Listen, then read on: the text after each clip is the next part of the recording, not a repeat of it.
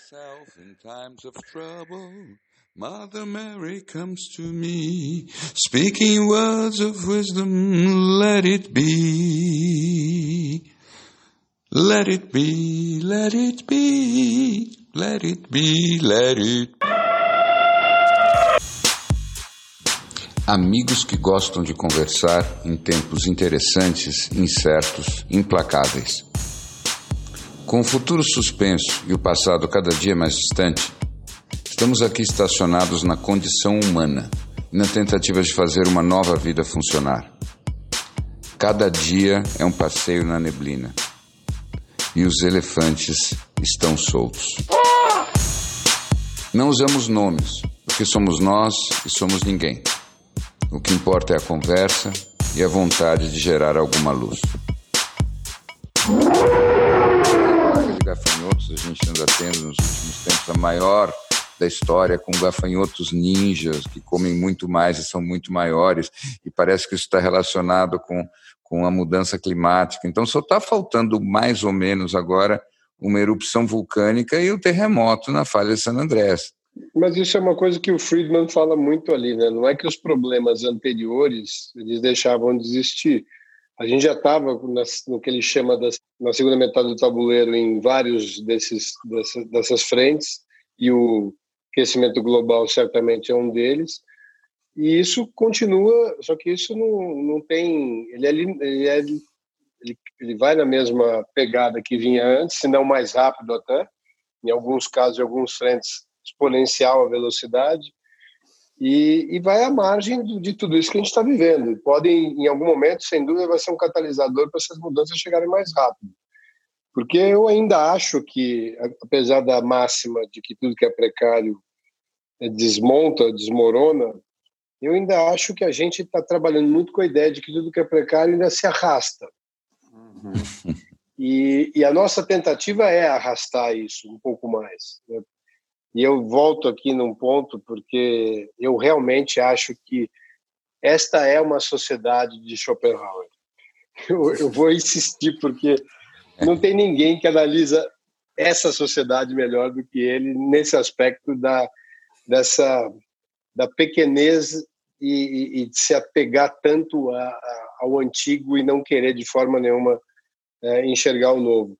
Então, eu acho, e acho que uma coisa, até conversei com o Larry Shine outro dia, ele me dizia também que ele acha que tem um processo aí ainda doloroso pela frente, que nós ainda estamos ah, passando no início da hora mais escura, não que necessariamente seja uma dor horrorosa, mas assim, é a forma como a gente atribui a mudança, né? Qual é o não é o fato em si, mas qual a atribuição que você dá a ele. Se você atribuir que é um que está vindo aí realmente é para tua mudança, ótimo. Mas senão vai ser dor mesmo e vai ser dor cada vez maior, uh, até o ponto em que você realmente se engaje nela de frente. É, tem uma outra frase do seu amigo, se não me engano, que diz que quem não tem medo da vida também não tem medo da morte. É, essa é muito boa.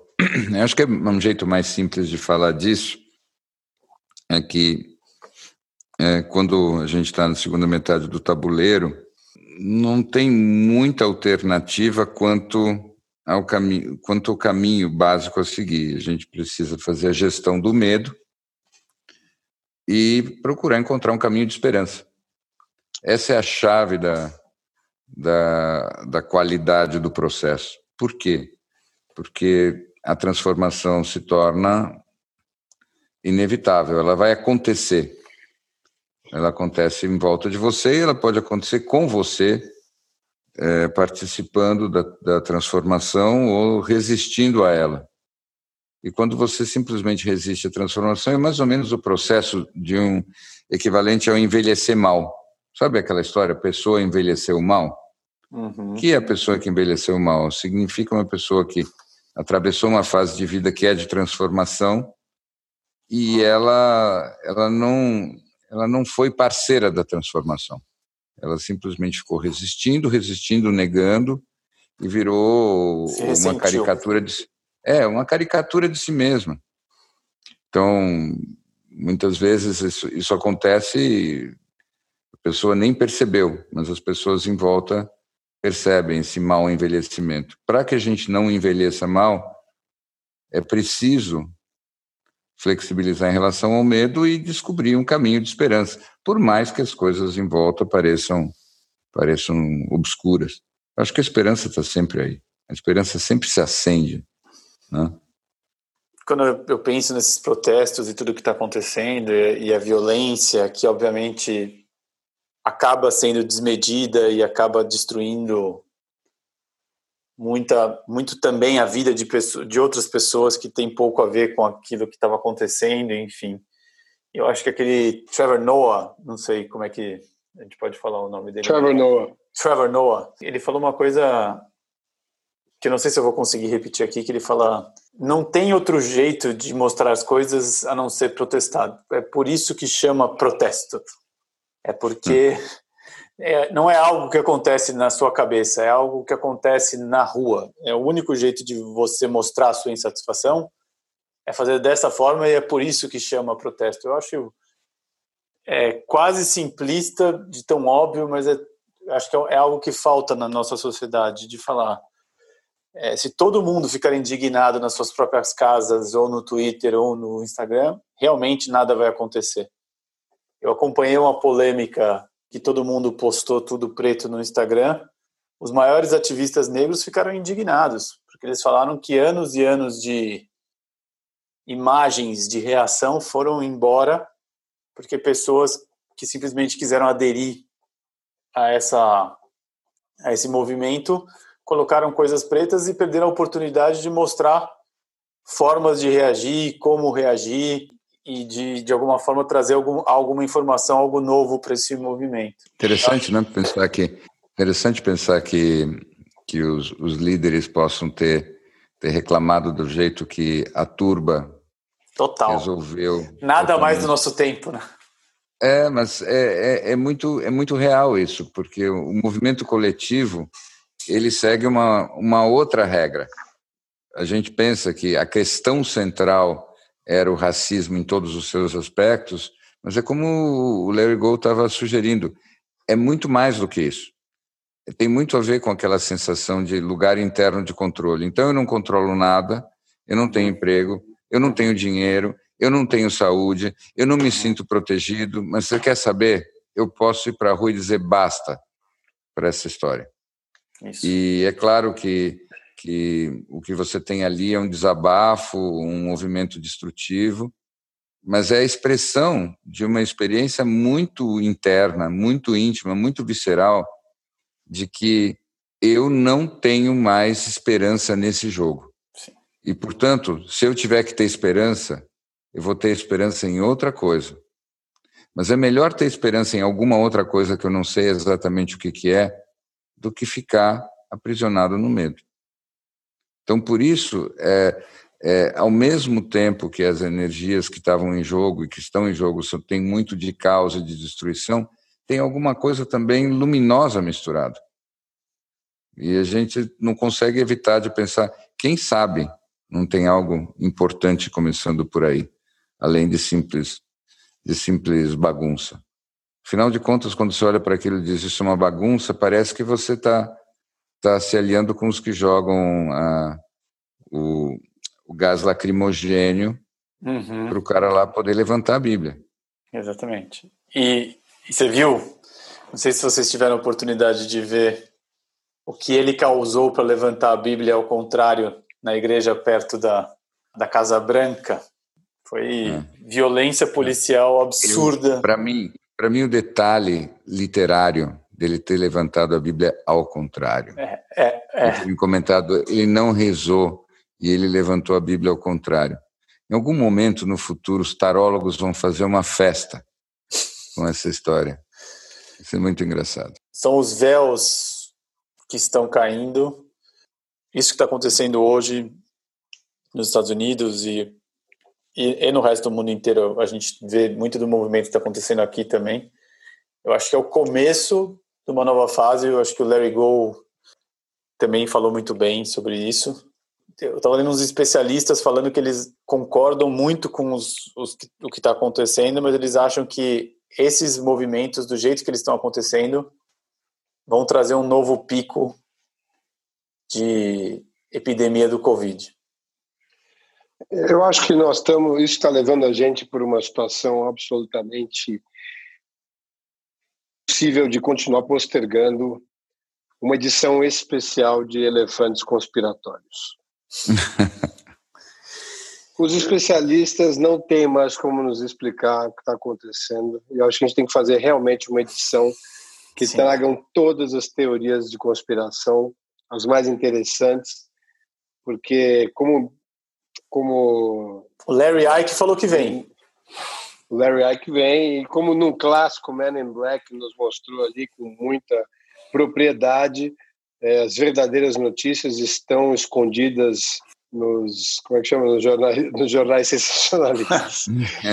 Mas eu acho que nunca houve uma época mais rica para essas teorias e eu acho que tem algumas até muito interessantes que podem ajudar a gente a pensar melhor uh, no, no, que no que no que tem aí pela frente. Nós vamos uh, falar dos Rothschilds, jura? Os Rothschilds vão aparecer. Eu acho que talvez reptilians. Claro. É, a Rainha Elizabeth, mas... talvez, não podemos esquecer da Rainha Elizabeth. Ela aparece. Eu me lembro, eu me lembro a primeira vez, vinte e tantos anos atrás, quando uma mulher chegou para mim né, e começou a contar muito sério. Vou te contar agora. Você não sabe. E ela começou a, desfilar de Bilderberg e, e Rothschilds e não sei mais o que, e uhum. reptilianos, e eu nunca tinha ouvido falar de nada disso e eu tinha a nítida sensação de que eu estava vendo um surto psicótico. Mas, ao mesmo tempo, ela vinha com citações e bibliografias. Eu tive que investigar. E ela me deu um, um, um xerox. Vocês sabem o que é um xerox? Era uma época ainda pré-digital, onde você tirava cópias das coisas. Ela veio com um xerox de todas aquelas conspirações. Passava uhum. pelo protocolo dos sábios do Sião e tudo mais. Os, é. os, como é que é o nome daqueles? Não são os maçons, tem uma, uma, uma sociedade Illuminati. secreta. Os Illuminati. Hum, mas tem os templários, hein? Os templários estão por aí. É, mas eu acho que o que está pegando agora é, são as torres 5G, né? Pelo que eu entendi do David Icke. Sim. Mas eu vou ter que reler. Acho que isso já é. Já, já, ele já, já leram o Pêndulo de Foucault? É a obra-prima do Humberto, do Humberto Eco, Eco é. sobre essas coisas. Se você não leu Larry Gold, você tem que ler o Pêndulo de Foucault. Não, prime... Veja bem, o Pêndulo de Foucault ele foi, ele foi durante muitos anos o meu livro de cabeceira, porque ele, ele não, não existe primeiro um livro mais eficiente para te colocar para dormir. Não.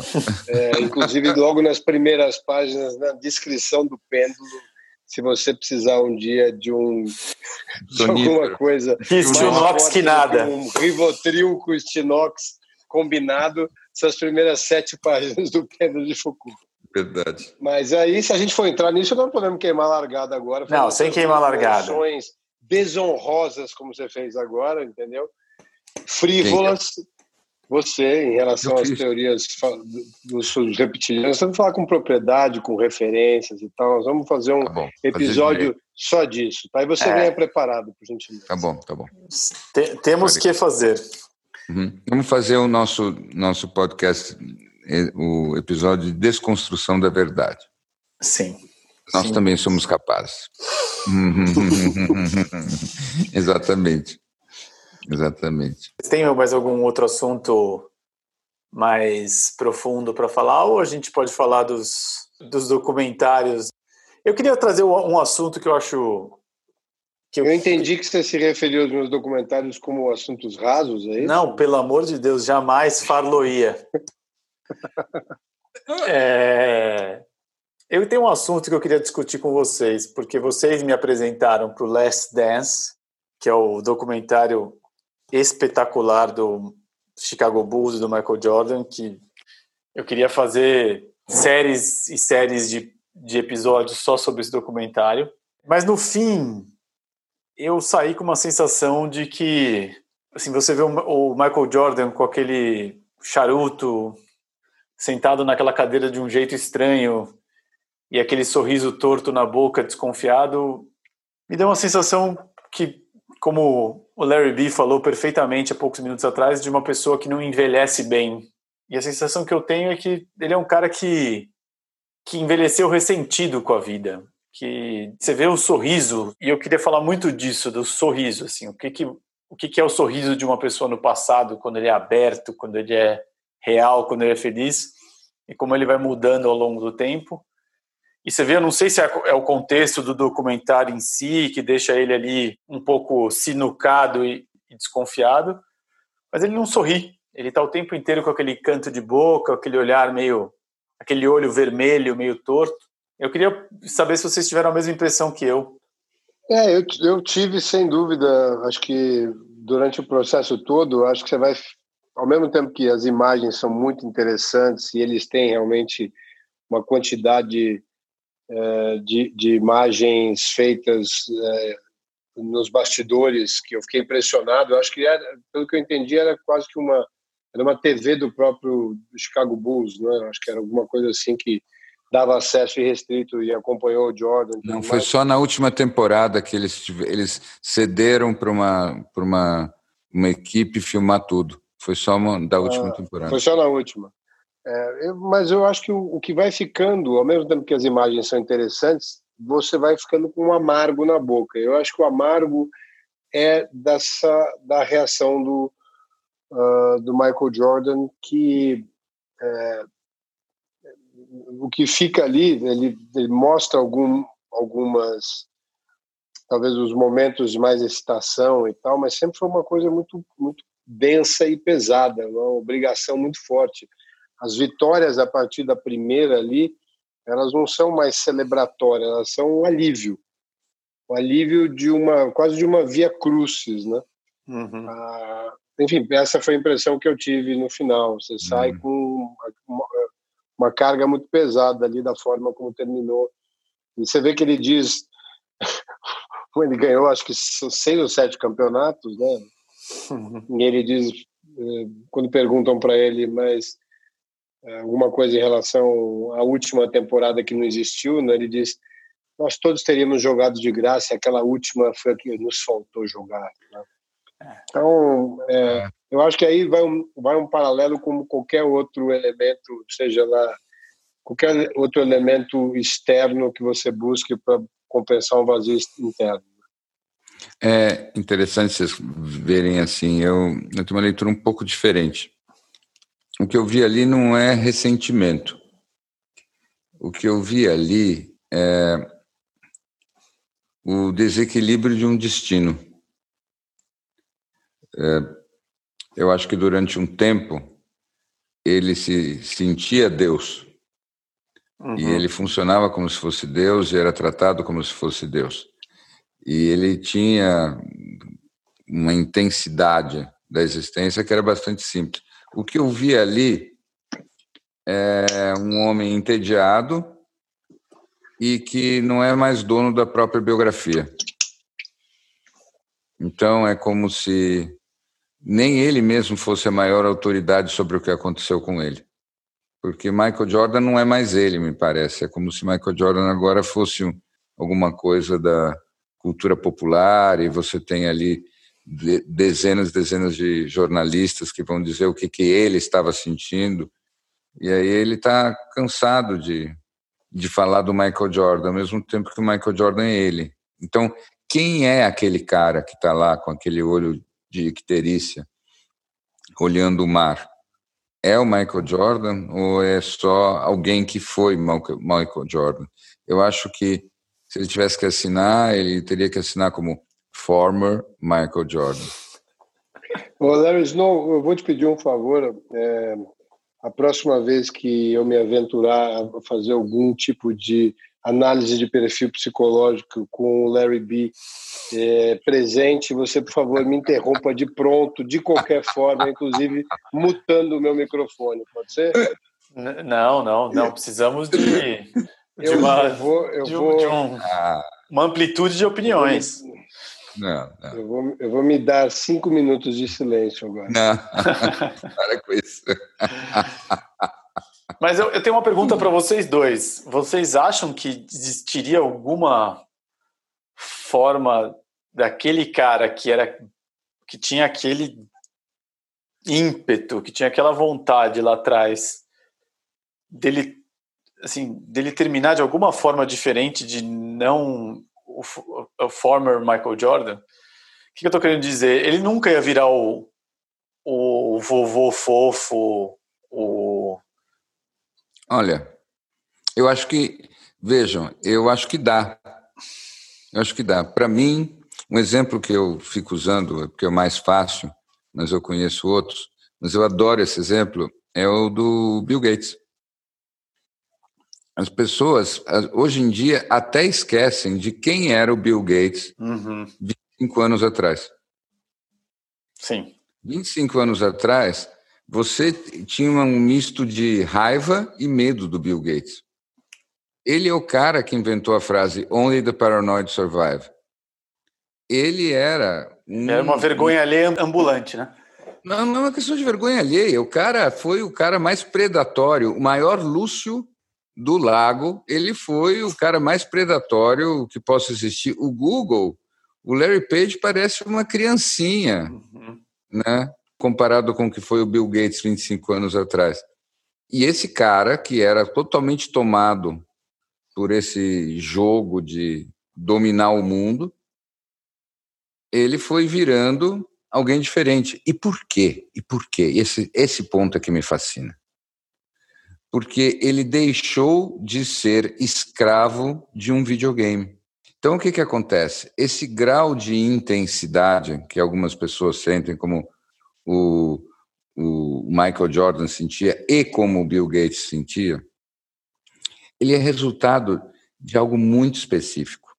Você simplificar a vida tanto que ela passa a ter um feedback simples.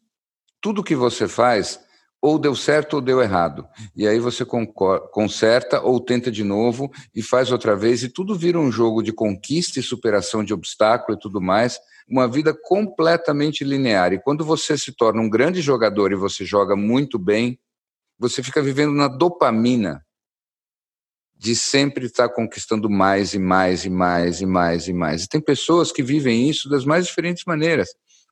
Estava hoje mesmo falando com um cara que literalmente está ganhando milhões e milhões e milhões todo ano. E eu estava tentando explicar para ele que não faz mais diferença. Que você é um adolescente que simplesmente é muito bom num videogame e fica jogando ele porque você é bom nele ao invés de enfrentar todas as outras inseguranças que você tem no mundo. E o que, que acontece? A vida é infinitamente complexa. E a vida significa justamente a possibilidade de mudar de jogo. O que, que acontece com o Bill Gates, voltando para ele? O Bill Gates parou de jogar aquele jogo de nerd do jeito que ele jogava e começou a se dedicar a jogos muito mais complicados e infinitos. Eu repito, tem aquele livro maravilhoso, Jogos Finitos e Infinitos. O Bill Gates passou do jogo finito para o jogo infinito. E no jogo infinito, lidando com problemas que talvez ele nunca resolva, ele foi amolecendo e virando um cara sábio. E ele ainda vai virar um vovô fofo. Então, é possível. Agora, para isso, você tem que se dedicar a alguma coisa que seja muito importante, mas que você não tenha certeza de que você vai ganhar. Não é sobre isso. Agora, quando você está vivendo a vida como se fosse um jogo de perde ou ganha, você entra naquela, naquele frenesi de dopamina e aí você fica com aquele tipo específico de drive, que na verdade é o drive do jogador. Faz tanta diferença assim se é basquete, se é aposta, se é mercado financeiro, dá tudo na mesma. Mas eu queria muito que o Larry Gold desmutificasse o microfone dele e entrasse na brincadeira. Mas essa nova, antes do It Go desmodificar. eu vou, antes dele desmodificar. Eu tô, com uma, tô com uma super vontade, mas eu me prontifiquei a ficar calado aqui. Mas é, é. Eu, eu não sei se eu corroboro com. Correndo o risco de perder uma das melhores oportunidades de me calar, eu não sei se eu corroboro com essa o comparativo com o Bill Gates. eu tenho uma outra vertente aqui em relação à razão pela qual ele fez essa transição para o que o nosso querido Larry B chama de jogos infinitos. Mas, mas... você sabe, só, só um desculpa te interromper, mas é que é muito importante. Porque ele fez essa transição para criar o Covid e vacinar o mundo inteiro com, com tatuagens quânticas e isso virar no. Conspiratório. Olha, é, eu vou falar, vou fazer só uma frase em referência ao comentário do nosso querido Larry B de uma propriedade fantástica. Quem sou eu até para para para de alguma forma, é, não digo nem me opor, eu vou só sugerir uma uma possibilidade aqui. Eu acreditaria nessa sua visão se amanhã a Microsoft perdesse 50% do market cap dela. Hum. E ele ainda assim ficasse sentado nessa mesma cadeira que ele está. E eu acho que as pessoas, como você disse, ele chegou no último estágio daquele jogo e se ele fosse um atleta, ele provavelmente não poderia fazer a mudança que o Michael Jordan tentou fazer do basquete para o beisebol mas eu acho que ele realmente só mudou de jogo. E a natureza dele é a mesma, e naturalmente, na medida em que você tem alguns aspectos das dúvidas que você tem a seu respeito é, saciados, você precisa criar é, outras dificuldades, desde que aquela nunca volte a ser questionada, que é o caso do Bill Gates, né? Ou seja, ele deixou a empresa numa situação muito que, que, que o permite é, fazer hoje o papel que ele está fazendo. É, mas, enfim, não queria me estender muito, porque ainda não, estamos falando de persistência psicológica, que está longe gosto... de ser não, alguma não, área. Não, não, não, Eu gosto quando você se estende, até porque ninguém, ninguém aqui tem monopólio de nada. Mas você sabe que eu pode ser que a minha leitura dele seja excessivamente romântica, ainda que eu acho que ele mudou de verdade. Eu não acho que ele é o mesmo cara simplesmente mais velho. Não, eu acho que ele mudou de verdade, mas sem dúvida, ah, não tem dúvida que vocês. Uh, eu, depois eu vou fazer mais uma sugestão de um livrinho no final. Uh, acho que no momento que, como é o Warren Buffett também, no momento que você jogou aquele jogo o resultado do jogo é, já te colocou num lugar de satisfação e aí doar o dinheiro é, e trabalhar com aquilo, o dinheiro já não é a energia que te move. E, e eu acho que naquele momento, de 25 anos atrás, que você mencionou aí, também não acho exatamente que fosse especificamente o dinheiro. É claro que ele entrou naquela história de, de, de da corrida do, do, do wealthiest man in the world, né, o homem mais rico, e estava muito uh, numa competição pessoal de quase de uma corrida com os outros que estavam na mesma no mesmo lugar. Uh, mas já era uma posição dominante como empresa, já era uma posição dominante dentro do setor.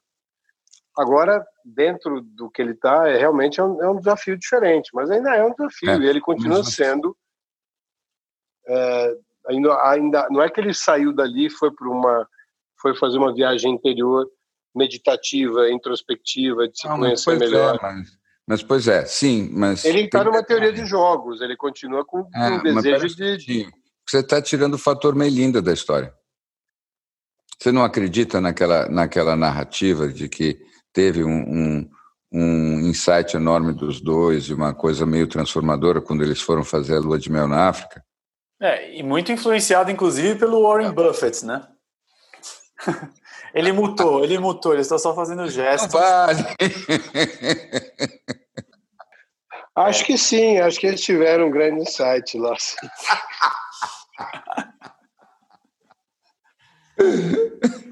É. E nem dá para continuar.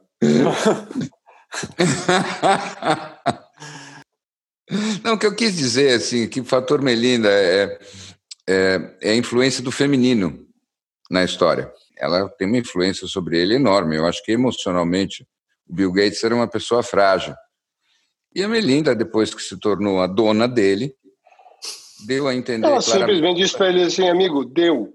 Deu, é, chega, então é isso. Chega. É muito bobo ficar jogando esse jogo é. de nerdzinho. Não sei se isso mundo. pode ser traduzido como Não. um insight. Eu mas... acho que chama mais assim, amigão. Mas olha, olha, só como, como é interessante. Amarrando com o começo da nossa conversa, você vê que o, o, o propósito, no fim, pode vir de fora para dentro também. É, inclusive, eles Olha, falam... Eu vou fazer uma citação aqui de, de, de Pulp Fiction. É, na verdade, como diria a atriz é, é, representada pela Uma Thurman, é, o que aconteceu? Ela fala do, entre o Marcellus Wallace, né? se vocês lembram daquela frase, o que aconteceu para motivar Bill Gates e Melinda Gates, Melinda Gates é, provavelmente só saberão Bill Gates e Melinda Gates. Uhum. Mas o fato é que certamente não é nada do que nós imaginamos.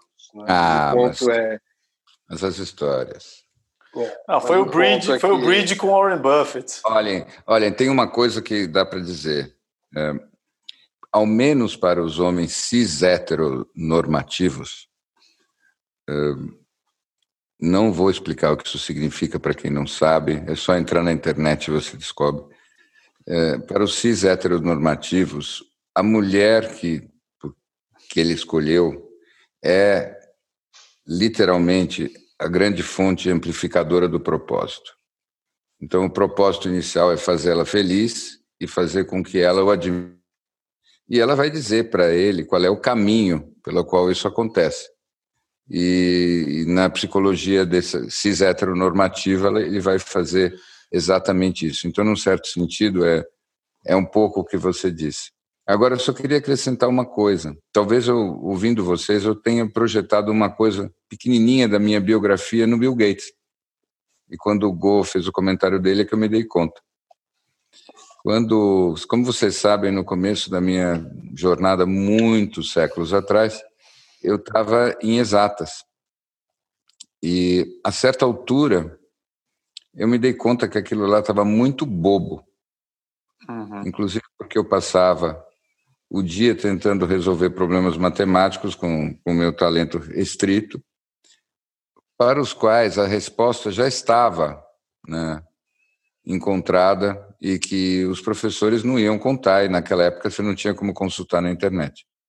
Então você passava o tempo tentando matar charadas que os caras sabiam a resposta e não iam contar, simplesmente por causa disso. Certa altura eu larguei aquele curso que eu achei muito bobo e eu fiz um pacto comigo mesmo. Eu me lembro como se fosse hoje. Eu estava nos campos da USP e eu disse: doravante, só me dedicarei a problemas que não têm solução. Hum. E isso mudou minha vida. Foi assim que você acabou aqui, né? Foi. Na neblina.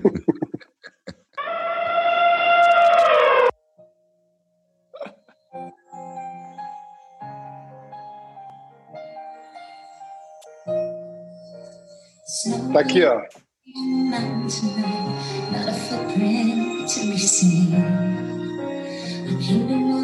isolation, and it looks like I'm the wind is howling like this swirling storm inside. Couldn't keep it in, heaven knows I tried. I'm sorry. Don't let them in, don't let them see. Be the good girl you always have to be. Conceal, don't feel, don't let them know. Well, now they know. Let it go. Go. Let it go. Let it go. Let Can't it hold go. back anymore. Let it go. Let it, let go. it go. Let it go. Let it go. Turn away. Slam the slam door. The goddamn door. I don't care. They're going to say that the storm rage on. Ei, pessoal, aqui um anúncio daqueles urgentes que tem potencial para mudar o mundo. Demorou, mas a gente está chegando no Instagram.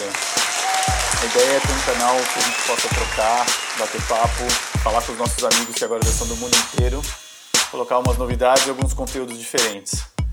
Passa por lá, segue a gente, manda uma mensagem. A gente adora receber feedbacks, sugestões, críticas e elogios. A gente ainda está aprendendo, versão beta total. Mas com a ajuda de amigos, a gente tem certeza que vai ficar super legal e vai ser o melhor lugar para a gente se encontrar para trocar ideia. E se você tiver qualquer dica, manda para a gente.